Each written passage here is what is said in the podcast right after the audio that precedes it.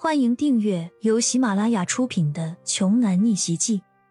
我有一条金融街，作者山楂冰糖，由丹丹在发呆和创作实验室的小伙伴们为你完美演绎。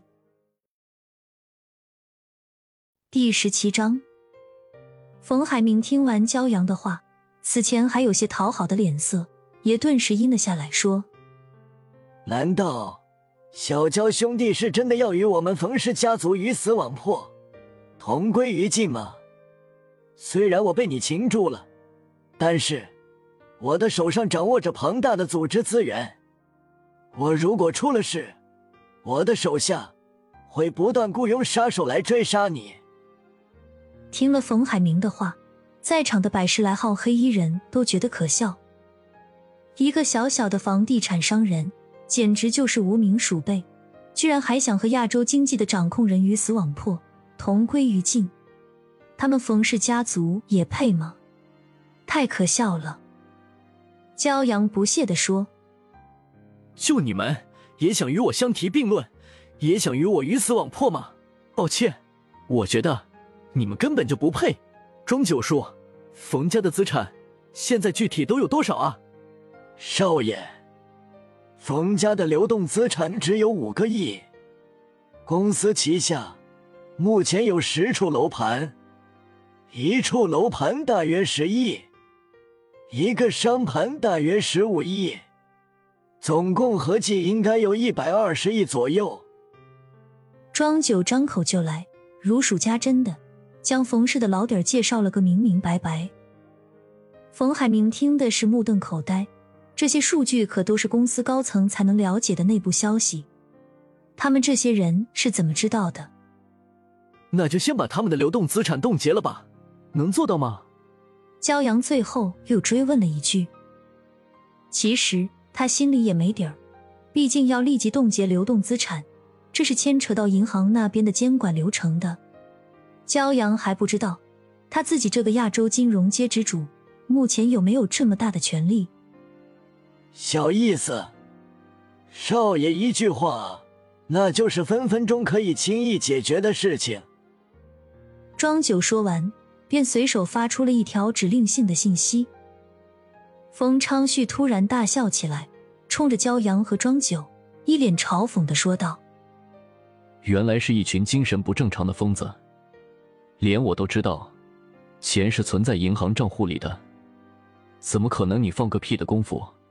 随随便便就能冻结呢？骄阳，你是斗不过我们家的。你要是识相的话，就赶紧放了我们。说不定我会大人不计小人过，放你一马。到现在为止，冯昌旭这家伙还没有弄明白自己的处境，还在用言语不断刺激和挑衅着骄阳。只是冯昌旭刚刚大言不惭的说完。另一边的手机便响了起来，是冯海明的手机。骄阳示意黑衣人将手机递给冯海明。喂，是我。冯海明应了对方一声。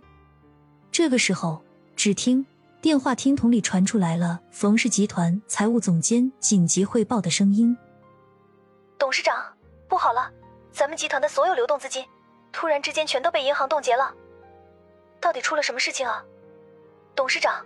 我们现在应该怎么办？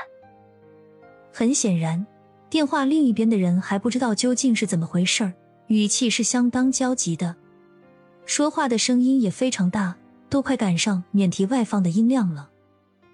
听到对方的话，顿时冯家父子二人的脸上都在直流冷汗。那可是价值五个亿的真金白银的现金呢！从刚才庄九发信息到他们集团资金账户被冻结，也就是焦阳和庄九一两句话的功夫啊，仅仅也就是如同眨了几下眼睛这么短的时间，对方就这么说到做到了。这个开小医馆的焦阳，还有这个叫九叔的老人，究竟是什么人呢？冯海明父子突然意识到他们错了，他们错的太离谱了。他们一直觉得。就算是撑破天去，骄阳的背景，顶多顶多也就是和他们家族集团是差不多的水平，也就只是这一次很可能是召集了地下组织的所有弟兄，趁他们父子俩熟睡、放松警惕的时候，才能偷袭得逞的而已。然而现在，他们可算是终于搞明白了，骄阳的财富实力不仅仅是远远超过他们家，甚至可以用深不可测来形容。在冯海明惊魂未定之时，骄阳轻声的问道：“冯先生，您还是觉得？”自己有资格和我鱼死网破吗？冯海明听了，猛然回神，连忙低头回答：“没有，没有，我们根本不配。”